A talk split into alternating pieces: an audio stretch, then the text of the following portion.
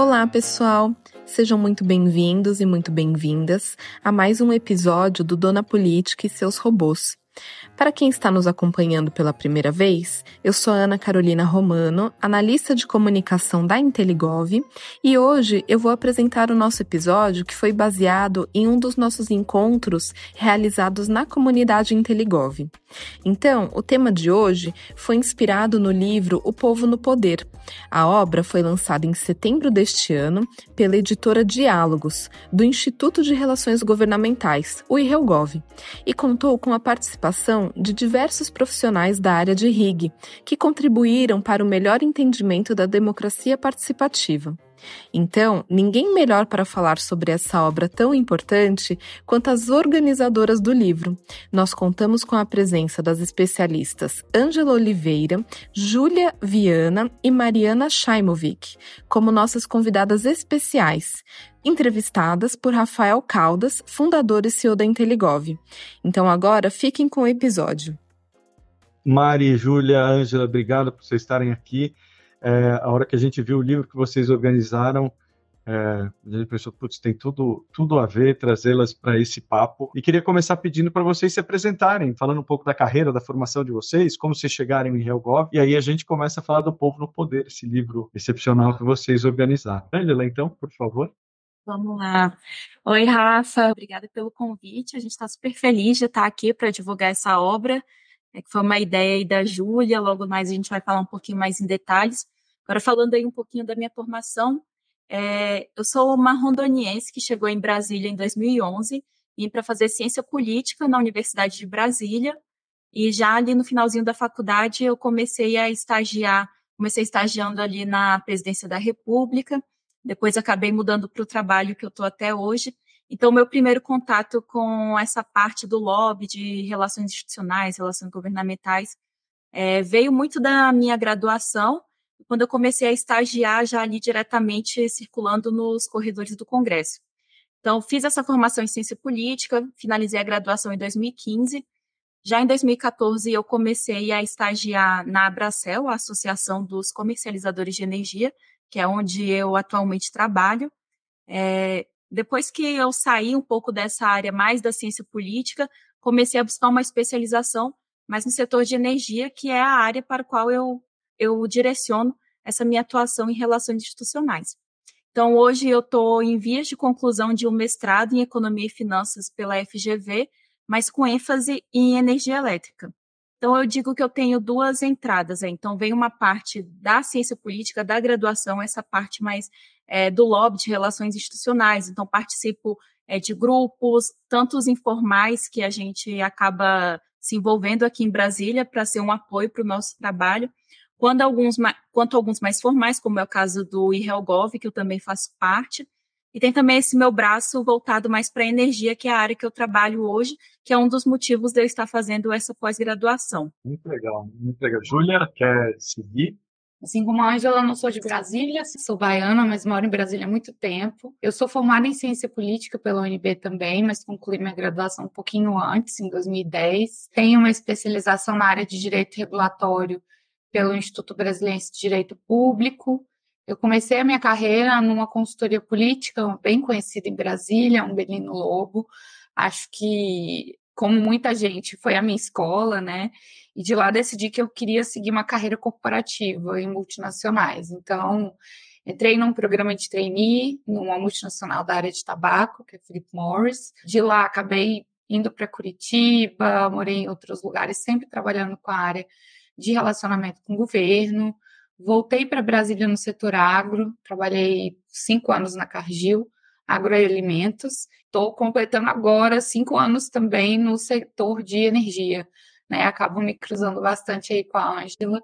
Hoje eu sou gerente de relações governamentais na Shell. Fico baseada em Brasília, trabalhando aí com é, os poderes legislativo e executivo, âmbito estadual, federal em alguns níveis municipal. Além disso, né, da minha carreira, digamos, corporativa, sou diretora de ação social no IRELGOV, Instituto de Relações Governamentais, que é da onde veio aí o, é, o dono, né, do selo editorial da Diálogos, por onde a gente lançou esse livro. Queria agradecer esse espaço, a gente está bem feliz de ter conseguido tirar esse projeto do papel, na verdade, colocar ele no papel, digamos, né? Depois de tanto tempo e dar boa tarde para todo mundo. Obrigada, Rafael. Obrigado você, Júlia. E eu acho que valeria, Mari, se pudesse apresentar também e falar um pouquinho do, do IELGOV, eu acho que seria legal apresentar para esses profissionais que estão começando mesmo. Legal, Rafa, obrigada. Obrigada, pessoal, pelo convite, né, pessoal do Inteligov. Como a, a Júlia mencionou, né, esse livro integra o hall de obras do, da editora Diálogos, da qual eu sou diretora, do IELGOV. E o IELGOV é uma entidade que tem como objetivo final ser um think tank, um espaço para pensar relações governamentais. Então, é, nós temos uma atuação pro bono no IELGOV, né, tentando é, congregar profissionais e pensar um pouquinho não só na atuação com profissionais de relações governamentais, mas no setor como um todo. Então, pensar boas práticas, pensar o que pode ser aprimorado na regulamentação é, da profissão no Brasil. Então, eu também coordeno os trabalhos do Comitê de Regulamentação do Lobby, nessa discussão tão relevante para todos nós. É, e a gente só tem a, a agradecer esse convite até para divulgar o trabalho do, do IRELGOV como, como instituição. É, e aí, só para fazer uma, uma breve apresentação pessoal, né, eu sou advogada, trabalho com relações governamentais desde 2017, na verdade, logo que eu terminei o doutorado, eu comecei a pesquisar um pouquinho sobre a atuação em Robov. É, é meio impressionante que na faculdade de Direito a gente geralmente não tem tanto contato né, com é, noções básicas de processo legislativo, para além do, do aspecto constitucional. É, então, no doutorado que eu fiz em RI, na USP, foi quando eu comecei a estudar o processo legislativo, eu analisei a, o processo de internalização dos tratados de direitos humanos no Brasil, então eu li todos os relatórios é, de tratados multilaterais na Câmara, no Senado, e aí, a partir disso, eu comecei a trabalhar no escritório de advocacia com o Helbov, depois em consultoria de relações governamentais, e eu atualmente coordeno uma equipe de advocacy do ITCN, que é uma sigla muito curta para um nome muito longo, que é o Instituto de Estudos Estratégicos de Tecnologia e Ciclo de Numerário, é, que é basicamente uma associação que congrega empresas transportadoras de valores e gerenciadoras de caixas eletrônicos, que é uma temática bem sui generis, cujo objetivo é conscientizar a sociedade da necessidade da permanência e da manutenção da circulação do dinheiro em espécie é, no Brasil. Então, a gente lida com, com cash, que é uma coisa que é, as pessoas com as quais eu falo geralmente dizem que não tem dois reais na carteira e a gente, nosso trabalho de formiguinha, é, de associação, é tentar conscientizar a sociedade civil como um todo e os tomadores de decisão em particular de que a gente tem uma realidade muito dispar no Brasil é, e eu acho que isso tem tudo a ver com o que a gente vai falar é, no, no povo, no poder, na participação da sociedade civil, nas nas tomadas de decisão no geral. Pois é, fiquei super impressionado com. Eu tive uma visão completamente diferente antes de falar contigo sobre esse papel inclusivo mesmo de, do dinheiro em espécie, né? Como é, você mencionou, como as realidades são diferentes pelo Brasil afora e, e interessante falando nessa nessa questão da inclusão, ver esse livro O Povo no Poder sendo organizado por três profissionais que têm essa atuação super marcada na área empresarial, mas também tem essa preocupação com advocacy de modo geral, com a defesa de interesses de uma maneira ampla, né? Então eu queria que vocês falassem um pouquinho aí como surgiu a ideia desse livro e, e, o que inspirou, da onde vocês viram essa necessidade de falar sobre esse tema, né? E que tema exatamente é esse? Bem, vou começar aqui, mas Ângela, Mari, por favor, me interrompam. Então, no final de 2021, salvo engano, né? Acho que foi um dos primeiros editais, se não o primeiro, é, que o IRELGOV abriu no sentido de receber projetos editoriais, né? Associados a interessados e estruturar um livro, seja de artigos, enfim. Eu, pessoalmente, sempre trabalhei um pouco voltada aí para essa área social. Trabalhei não na minha carreira, né, mas sempre tive envolvida, escola, faculdade, quem já cursou, pelo menos a UNB, né, a Angela deve lembrar do programa de educação tutorial e ciência política, que era estruturada de, num tripé que tinha o, o, uma das pernas, né, na extensão, então trabalhava com programas de desenvolvimento de leitura crítica em cidades satélites de Brasília. Mesmo no mundo corporativo, é comum, não falo que é regra, né, que a área de relacionamento institucional geralmente esteja muito próxima ou abaixo do mesmo guarda-chuva da área que cuida da parte de responsabilidade corporativa, investimento social. Então, acabei sempre próxima, né, daquilo ali. E a gente teve contato, eu sei que a Ângela também já teve, com a iniciativa do CEFOR, que é o Centro de Formação da Câmara dos Deputados. É, hoje em dia, essa oficina está suspensa. Oficina de atuação no parlamento. Era uma oficina de curta duração, uma semana, aberta a representantes da entidade civil organizada, então basicamente ONGs e algumas associações interessadas em ter mais informações básicas ali sobre a atuação do Legislativo Federal. E aquilo me despertou um pouco a noção de que, claro, a gente sabe que tem organizações grandes que já têm uma estrutura muito robusta para atuação na área de relações governamentais, mas será que esses casos tinham a visibilidade ou já tinham sido apresentados de uma forma mais estruturada. Então, a princípio, né, junto com a Ângela, a gente começou a estruturar o que faria sentido em relação a capítulos, sessões, casos que a gente já conhecia, né, é, trabalhando nesse meio. É, a gente vai falar de alguns aí mais adiante é, que estão no livro. E aí a gente estruturou era uma estrutura, claro, tentativa de artigos. A gente só podia fazer convite para os articulistas depois que o projeto editorial fosse aprovado pelo IELGOV, que esse projeto foi analisado por um comitê científico, né?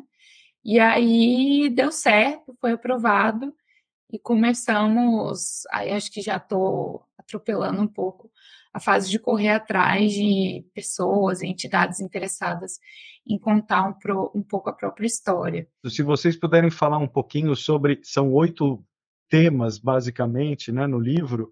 É, como foi essa seleção, o porquê dessas escolhas, né? E, e, e é uma gama muito grande de assuntos, né? Vai falar um pouquinho disso também? Isso, a, quando a Júlia veio falar comigo, né, veio fazer esse convite para ver se eu topava junto com ela fazer, é, colocar nessa ideia no papel ali com o Irhelgob, Fiquei super feliz. Tinha um lado meu que era um pouco do. aquelas coisas que você faz antes de morrer, que seria escrever um livro, organizar um livro. Então, teve um lado pessoal nesse sentido. É, e a Júlia, a gente já havia se cruzado profissionalmente é, em outros momentos também. Então, achei que seria uma boa oportunidade também para colocar isso no papel.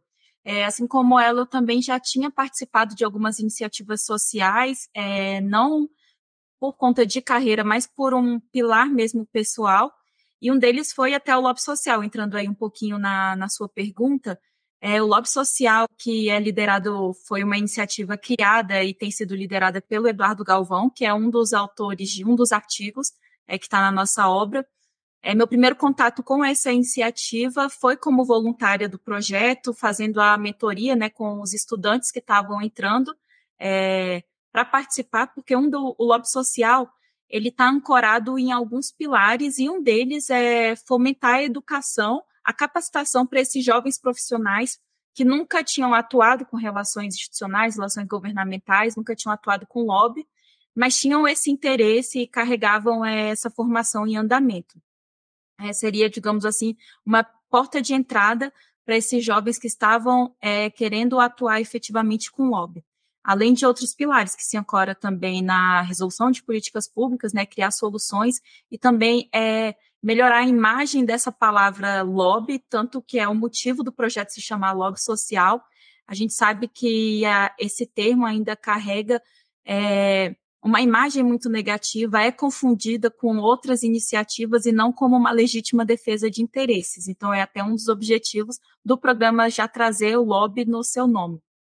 Então, quando veio essa ideia, quando partiu para a construção dos eixos temáticos, é nessa parte de capacitação, como eu também já tinha o contato com o Galvão por ter participado do projeto, a gente acabou convidando já algumas pessoas que teriam muito a ver, dariam um match com a proposta é, do livro.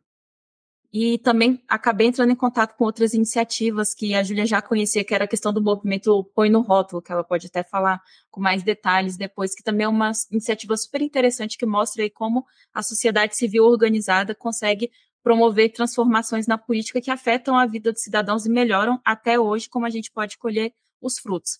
Então teve essa etapa que de chamar os articulistas, convidá-los para escrever sobre os temas, escrever sobre os projetos, é, abrir também para que as pessoas interessadas escrevessem os seus projetos também. Então, pós aprovação de, de colocar essa obra na rua, teve todo esse trabalho de corpo a corpo, de reuniões para chamar essas pessoas e convidar os demais interessados para escreverem as suas obras também.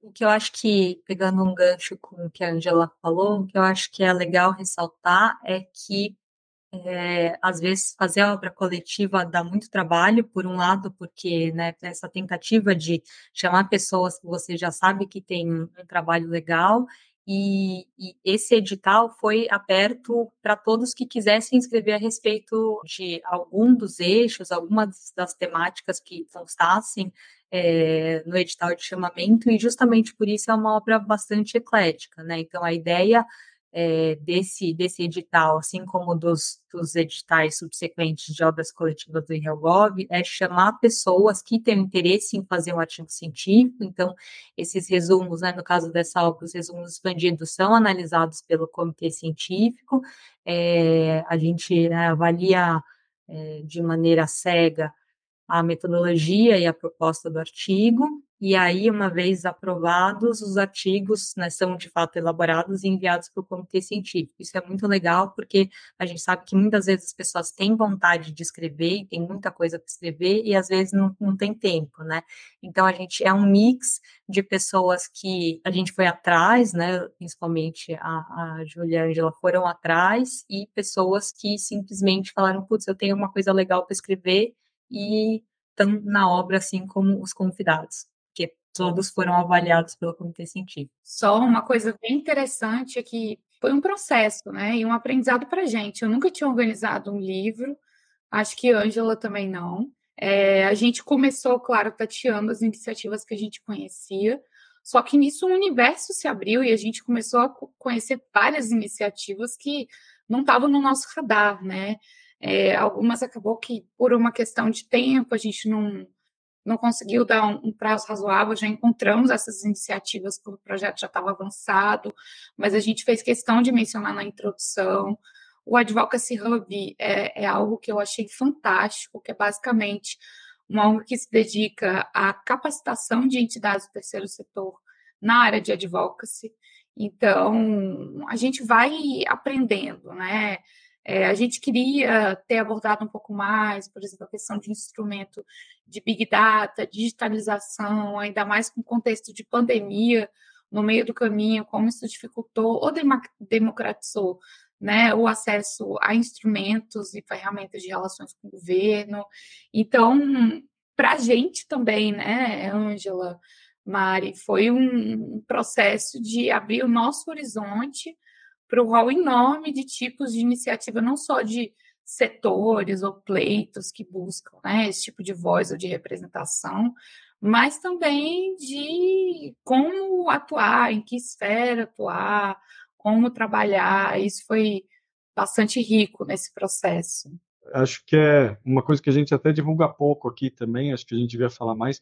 Na Intergov também a gente tem um, um, modelo que essas entidades ou não pagam nada ou pagam muito pouco, né, para ter acesso ao sistema. Então, a gente atua com a Fundação Abrinque pelos Direitos da Criança, o Instituto Sou da Paz, Transparência Internacional, é, Conectas Direitos Humanos, várias é, é, instituições que, que também tem essa preocupação. E, e, eu, eu vim dessa área também, para mim isso é muito, é uma baita realização, poder trabalhar é, com essas pessoas também, poder garantir que a defesa de interesse seja feita com paridade de armas, que todo mundo tenha acesso às mesmas informações, à mesma qualidade, né? E eu acho que esse, esse livro, ele tem essa potencialidade aí de, de trazer uh, esse conhecimento dessas outras possibilidades em RIG para quem está começando, que basicamente são, são muitos casos práticos também, né? É, eu acabei comentando, atropelando aí um pouco a pauta, né? Falei a questão do lobby social,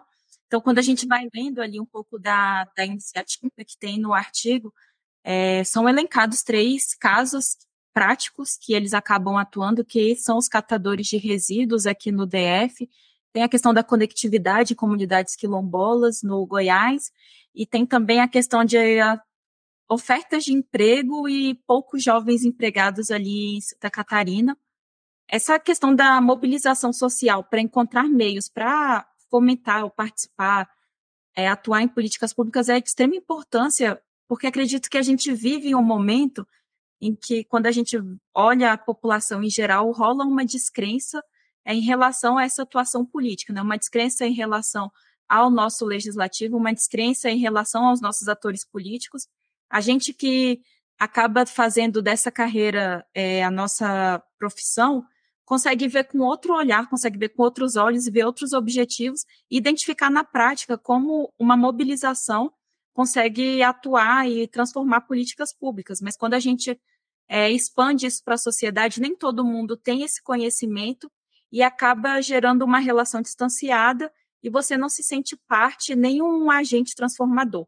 Quando, como, como a Júlia comentou anteriormente, de fato, a construção do livro todo é um processo e a gente começa a abrir os nossos olhos para iniciativas que nem sequer estavam mapeadas e a partir do, do conhecimento, a partir da organização da sociedade, a gente vê como eles conseguem transformar políticas públicas que acabam impactando na nossa vida, no nosso dia a dia.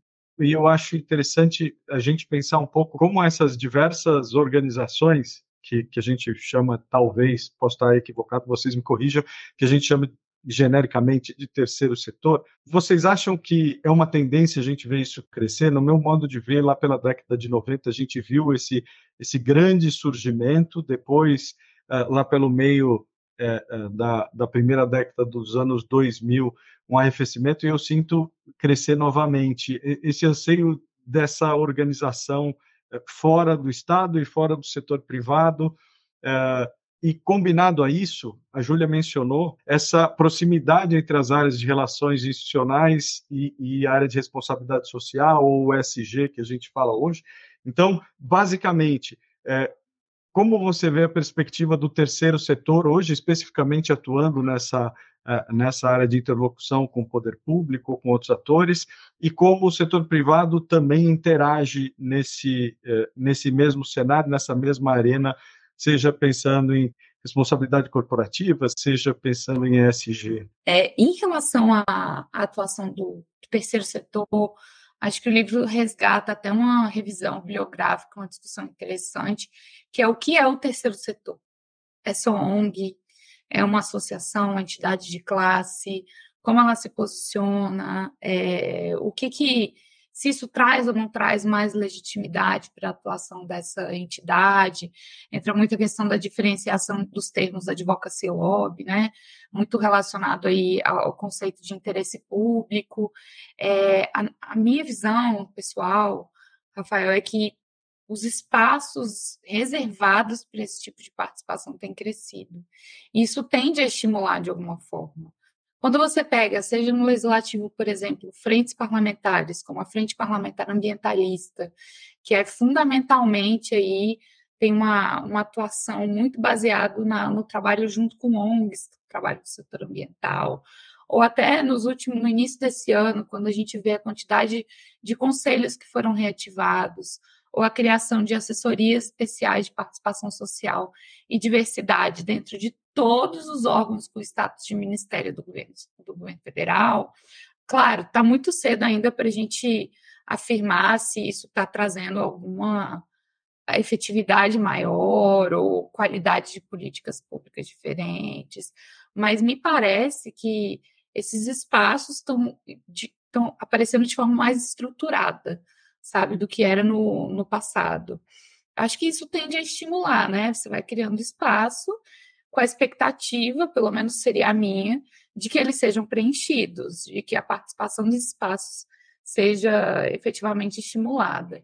É, em relação a ESG, o que eu vejo, pelo menos na minha atuação, né, trabalho no setor privado, é que os tomadores de decisão, influenciadores, o nosso público, né, que a gente chama como stakeholders, os agentes com quem a gente lida, eles agora nos provocam muito, né? Não basta você falar só sobre a atividade fim do seu setor, você tem que falar sobre o meio também.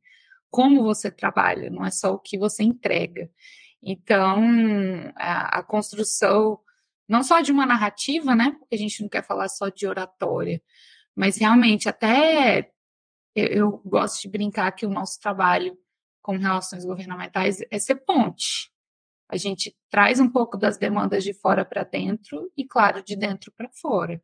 Mas às vezes a gente também tem que traduzir, não basta só ser ponte, né? Tem que traduzir um pouco as linguagens.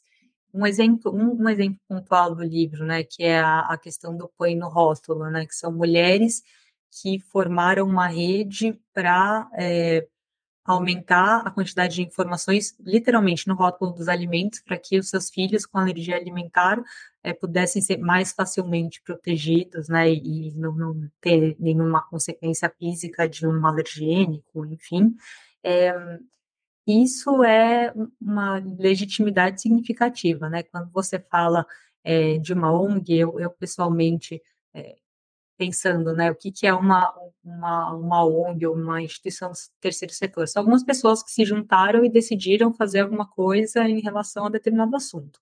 É, não são pessoas eleitas, não são pessoas concursadas, são pessoas que decidiram fazer alguma coisa, se juntaram aí e podem já ter um histórico de atuação que demonstrou que aquele grupo de pessoas é, tem ou tem legitimidade ou tem é, currículo histórico para fazer aquelas demandas, ou são pessoas que podem ter acabado de começar e estar construindo um caminho, né? Eu acho que é importante isso que a Júlia falou de ser ponte, porque eu acho que o trabalho em relações governamentais é justamente você ter uma situação e você querer chegar em outra situação, seja em relação a uma norma que já existe, que você quer que seja alterada, seja em relação a uma coisa que não existe, que você quer que exista, como foi no caso do Põe no Rótulo. Ter espaços, é, mesmo que sejam pessoas conversando entre si, como foi esse, nesse caso das mulheres em rede, em prol da construção de uma regulamentação, inclusive na Anvisa, que protegesse os seus filhos. Como no caso eh, que eu conheço de uma colega minha que tem uma iniciativa de advocacy que chama Liberta, por causa da Berta Lutz, em prol da licença paternidade, né, elas reivindicam o fato de que é, essa licença pífia de cinco dias na, né, que foi regulamentada para a nossa CLT é completamente insuficiente para que haja um vínculo, né, entre pai e filho, começa com uma conversa. Então, eu acho que, que sim, ainda tem muito espaço para o terceiro setor, seja um terceiro setor já mais organizado, seja uma conversa que começa e aí vai depois participar de uma frente parlamentar, de audiências, é, fazendo as suas reivindicações serem mais ouvidas, né, cada vez mais ouvidas sobre eh, a área de ESG a responsabilidade corporativa e como a relação do setor privado com o terceiro setor acontece, vocês teriam algum comentário? Às vezes eu, eu sinto que tem, por um lado,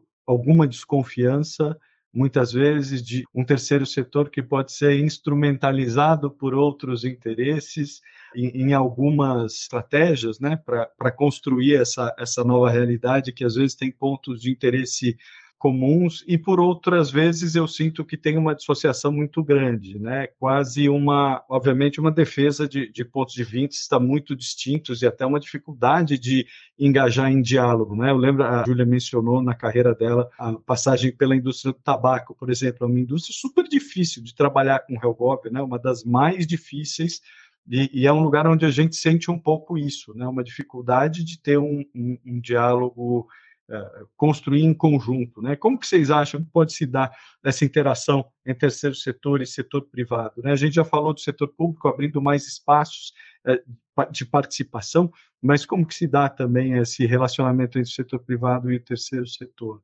Eu acho que o próprio caso do Põe no Rótulo é um caso onde houve muito essa interação entre privado e terceiro setor, né? Eu trabalhei na indústria de alimentos na época, acompanhei de perto, é, fiquei assim muito bem impressionada com a forma com, com, que o pleito foi construído, né?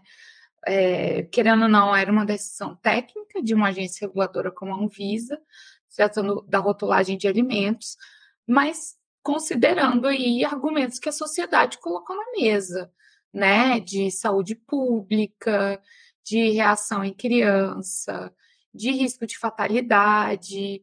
E o processo, eu acho que tem que ser um processo de muita escuta é, dos dois lados, né? Tem um livro sobre negociação que eu gosto muito, que se chama Chegando ao Sim, se eu não me engano. E ele dá um exemplo bobo, mas que ilustra muito bem que eram dois meninos brigando por uma laranja. Os dois estavam se estapeando pela laranja. Até que eles resolvem explicar por que, que eles precisavam da laranja. Um falava que queria laranja para fazer um suco, e o outro queria a casca da laranja para fazer um doce. Então, basicamente, eles não tinham desejos ou demandas que eram é, não conciliáveis, mas era necessário haver um diálogo. É claro que é um exemplo extremamente simplista, né? Mas eu acho que traz um pouco a importância de sentar e aprofundar algumas conversas. E transparência, né? Se em algum momento chega a ser um ponto de que realmente concordamos em discordar, pelo menos que esse processo ocorra de uma forma ética e transparente. Mas eu, eu vejo essa interação entre terceiro setor e setor privado como um processo de muita escuta, seja na indústria de alimentos, como eu falei, seja no segmento de energia, onde eu estou hoje, né? Eu, eu, trabalho com diversas matrizes. É, eu ia, eu ia dar meu taco, apesar de não trabalhar em empresa, é, eu tenho impressão pelas pessoas que, que eu ouço, a dificuldade dentro da estrutura das empresas de justificar o trabalho com relações governamentais. Então, muitas vezes, a pessoa que trabalha com HealthGov dentro da empresa precisa é, justificar a sua existência, né, sua, sua razão de estar empregado para os outros setores da empresa. E eu acho que isso tem, tem muita relação com a dificuldade de mensurar resultados em HealthGov. É diferente quando você trata de um jurídico, por exemplo. Então, óbvio, né, a gente é, ouve de vários absurdos, então você pode estar é, com argumentos muito coesos e ter um caso que deveria ser ganho, mas não é ganho, porque judiciário é complicado, é, mas você sabe se você ganhou ou não, né? Diferentemente quando você trabalha é, numa proposição, quando você leva argumentos ao, ao relator de um projeto e aquilo pode ser acatado ou não, mas não consta lá o carimbo. Esse projeto foi aprovado por causa do trabalho da Mariana nesse caso, né? Então, eu sinto que não só o diálogo é necessário entre estruturas, né, entre instituições diferentes, então entre o privado e o terceiro setor, é, mas intraestruturas, dentro da, da própria instituição, para para que faça sentido você ter contato com pessoas que estão fora, um pouquinho fora do seu, da sua realidade, mas lembrando né, que tanto é, o poder público, quanto o terceiro setor, quanto as instituições privadas, são todas formadas por pessoas, né? Pessoas com backgrounds diferentes, com formações diferentes, com é, acesso a informações diferentes, né? Nem todo mundo tem como saber tudo a respeito de tudo, né? Principalmente quando a gente trata de um universo tão amplo quanto o legislativo, aspectos regulatórios. Então, aquilo que a Júlia falou sobre promover o diálogo, acho que é essencial, não tem muito como fugir, né? As empresas não têm como se proteger de, de outros atores é, entrando na, nas discussões das quais elas participam. Muito interessante isso que vocês falam, essa causa do William Ury aí da, das duas laranjas, né?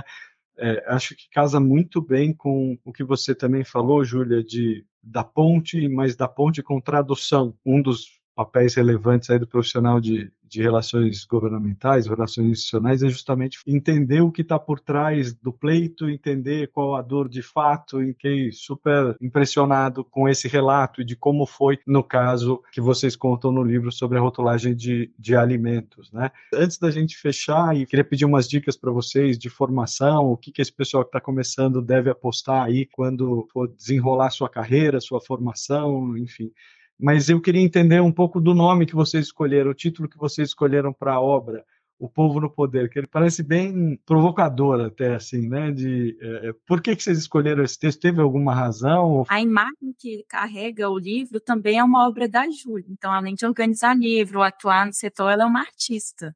Então, vou deixar aqui para ela, ela que trouxe também essa ideia do nome.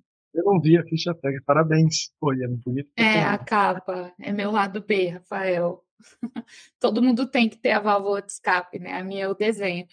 Mas em relação ao título, é meio Power to the People, né? Eu não lembro se tem um slogan, uma música assim, mais ou menos década de 70. Eu lembro de eu comentar com a Ângela que a gente colocou esse título no projeto editorial provisório, até com medo de ser provocador demais, ou de passar uma imagem justamente combativa, ou algo que a gente busca muito combater no livro, que é o nós versus eles, né? Então, setor privado e terceiro setor é sempre isso, não tem diálogo, os interesses são sempre, seriam, né? Sempre é, divergentes, e não.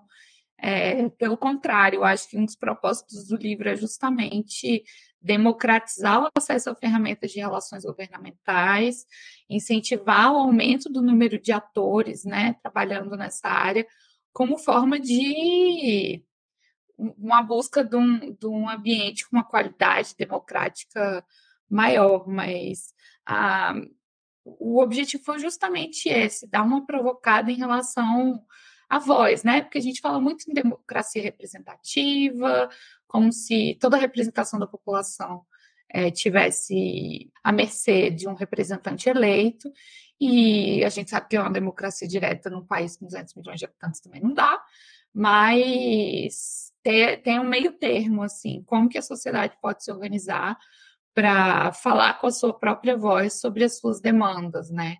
E colocar aí alguns temas na pauta. É, eu acho que essa ideia de qualificar esse, esses interlocutores todos, né, e realmente gera essa consequência de qualificar as relações governamentais como um todo, é, e, e, é muito legal ver essa, essa perspectiva de trabalhar em conjunto, de buscar os pontos em comum, de construir o máximo que der para construir em conjunto. É, parabéns de novo, pessoal, tremenda iniciativa, eu, eu adorei o livro. E gostaria que vocês dessem agora, nessa, nesse finalzinho, se despedindo aí do, do pessoal, é, o que vocês aconselhariam na formação e na experiência profissional? O que buscar nessas duas, nessas duas frentes aí? Eu ia falar para o Rafa assim, ah, o que você pode falar para as pessoas que estão começando? Bom, tudo, né, basicamente. É, eu acho que a gente tem várias opções de caminho, tanto acadêmicas, eu fui por um caminho mais é, estrito senso, né, mestrado, doutorado tal, é, mas eu acho que continuar estudando é, é meio que um lugar comum, mas não tem como deixar de falar. E eu acho que o que a gente está fazendo aqui e buscar outras pessoas, além do seu day job, né? Além do, bem, você tem ali um emprego que é um, um tempo longo que você passa no, no seu dia, mas buscar com, construir redes é uma coisa muito importante, seja num processo estruturado de mentoria, então buscando ativamente, stalkeando mesmo aquela pessoa que você admira no LinkedIn, fala assim, putz, gostei do seu trabalho, acho legais as coisas que você publica, a gente pode conversar, pode tomar um café, é, como buscando comunidades como a comunidade de Inteligov, como o IELGov, como a Brig, é, para conhecer pessoas que trabalham nas áreas mais diversas possíveis. A Angela falou que ela começou a ter contato com relações governamentais né, estagiando, ou seja, na graduação. Eu comecei vários anos depois no doutorado. Eu acho que também tem uma questão de, de é, do fato de que a Gov está cada vez mais popular, mas eu acho que conversar com pessoas, é, até para saber o que você pode fazer, então, que você pode trabalhar em escritório de advocacia, em consultoria, em associação, em empresa, é, em empresas mais relacionadas à tecnologia ou não, é, é essencial para trabalhar com o HealthGov, porque eu acho que a comunicação é um dos maiores pontos né, da carreira. um dos pontos que eu falaria foi o que a Mari já contemplou, essa construção de redes é extremamente importante, principalmente nessa atividade de lobby, que você acaba é, cruzando com as mesmas pessoas ali em diferentes etapas do processo. Então, por exemplo, eu não conheci a Júlia ontem, né? Então, a gente já havia se cruzado em outras oportunidades. E hoje, coincidentemente, trabalho numa associação da qual ela também faz parte. Novamente, estamos nos cruzando aí outra oportunidade. É desenvolver habilidades de comunicação, tanto para você saber falar, transmitir a sua mensagem, como também ter essa capacidade de escutar, porque você não está indo para a arena só para jogar a sua ideia e tentar vencer no grito, né? Mas você precisa entender o ponto de vista de quem você está negociando, porque é toda uma construção vista de diversos pontos é, distintos. E acredito que, por fim, como a Mari também comentou, é de fato uma carreira que você pode ter uma atuação diversa. É, no meu caso em particular, é, mergulhei de cabeça no setor de energia e hoje uma das capacitações que eu venho buscando aprimorar é esse conhecimento mais técnico no setor de energia, que é um dos motivos do mestrado para o qual estou fazendo. Então, em suma, é construir relacionamentos, desenvolver habilidade de comunicação, entender um pouquinho qual é o tipo de carreira que você quer desenvolver, porque dependendo necessita de uma habilidade um pouco mais específica. Indo aí na linha da Mari, bem rapidinho, que eu sei que o tempo está acabando, Rafael, é, eu acho que para quem está começando na carreira, para você criar segurança, musculatura e relacionamento, vai um pouco além do, do arroz com feijão do dia a dia. Entender, o livro traz exemplos de como alguém que trabalha na área de relações governamentais pode fazer um trabalho pro bono, um trabalho voluntário, como que você cria essa musculatura. Então, a gente já conversou, por exemplo, por meio da diretoria de ação social, com empresas júnior de universidades sobre projetos pro bono, ou como eu fiz, né, meio que voluntariamente, eu já dei uma consultoria gratuita por uma associação que trabalhava com uma doença rara específica chamada epidermólise bolhosa. Como que você pode criar isso? É um, não é só assim, ah, eu vou estagiar todo dia e isso vai me render. Eu, eu acho que é expandindo um pouco, né, tirando as tapas aqui das laterais e olhando em volta. Acho que o início de carreira é uma etapa para a gente tatear muito. Eu comecei em consultoria, fui vendo como era trabalhar em associação, cheguei à conclusão que eu queria trabalhar numa empresa, exatamente pela possibilidade de me aprofundar em alguns temas. Mas é isso, tem organismo internacional, quer trabalhar na ONU, na Red Cross, enfim, o, o céu é o limite, embaixada, e não se ater só à teoria, né? Eu sou cientista política, Angela também. É, a minha chefe é advogada, o chefe da minha chefe é matemático, tem muito engenheiro que trabalha na área de relações governamentais. Assim, é, também a questão de que tipo de graduação você cursa não é um definidor. Eu tenho amigos que eu hoje estou com 37 anos, estão fazendo uma transição de carreira agora para relações governamentais, depois de trabalhar muito tempo em outras áreas. Então, acho que é experimentar mesmo. Início de carreira é para isso, para testar o que, que gosta, o que não gosta, o que te motiva, o que não te motiva. Pegando um, ponto de cada uma, isso que a Mari falou de conversar, buscar essas mentorias informais, procurar as pessoas que você admira, e acho que às vezes assusta um pouco quem está entrando na área, de repente entrar lá no LinkedIn e ver uma foto da Mari numa reunião com a Haddad, a Júlia e a Ângela numa reunião da ONU sobre mudança climática. Pô, o que, que eu vou mandar uma mensagem para essas pessoas? Quando vão querer papear comigo, né? E, e, e, é uma área em que os profissionais são super abertos, gostam de conversar, uh, uh, são acolhedores. Uh, óbvio que tem exceções em todos os lugares, mas é requisito ser cara de pau, né, Rafael? Exatamente, é requisito ser cara de pau. E como você disse, essa questão de, de, de tentar um pro bono, é, é, meter as caras para fazer, de repente, uma área que é interessante para você. E como disse a Ângela também, e estava outro dia a gente fez uma conversa com o Rodrigo Navarro que ele estava falando uma coisa semelhante de a necessidade de estudar a sua área, de se aprofundar na sua área, mas Henrique, a gente sempre sendo um generalista de uma especialidade ou um especialista em generalidade, né? A gente sempre tem que transitar por várias várias áreas assim na, na atuação. Então, pessoal, super obrigado por tudo que vocês trouxeram. Te agradeço demais. Parabéns por um trabalho incrível que vocês fizeram, que eu tenho certeza que vai inspirar muita gente e, e, e mudar muitas carreiras aí que vão apontar para lugares diferentes. Parabéns mais uma vez e a gente vai se falando. Esse programa é uma gravação da entrevista promovida pela comunidade Inteligov. O Dona Política e seus robôs é uma produção da Inteligov e para este episódio contou com a participação de Rafael Caldas como mediador, roteiro e apresentação de Ana Carolina Romano e gravação e edição de Rodrigo Jodar. Se você gostou desse bate-papo, não deixe de nos seguir e dar as 5 estrelas no Spotify, nos seguir no Amazon Music ou Apple Podcast, se inscrever no Google Podcasts ou Cashbox e nos favoritar na Deezer. Dessa forma, você sempre será notificado quando um novo episódio for lançado.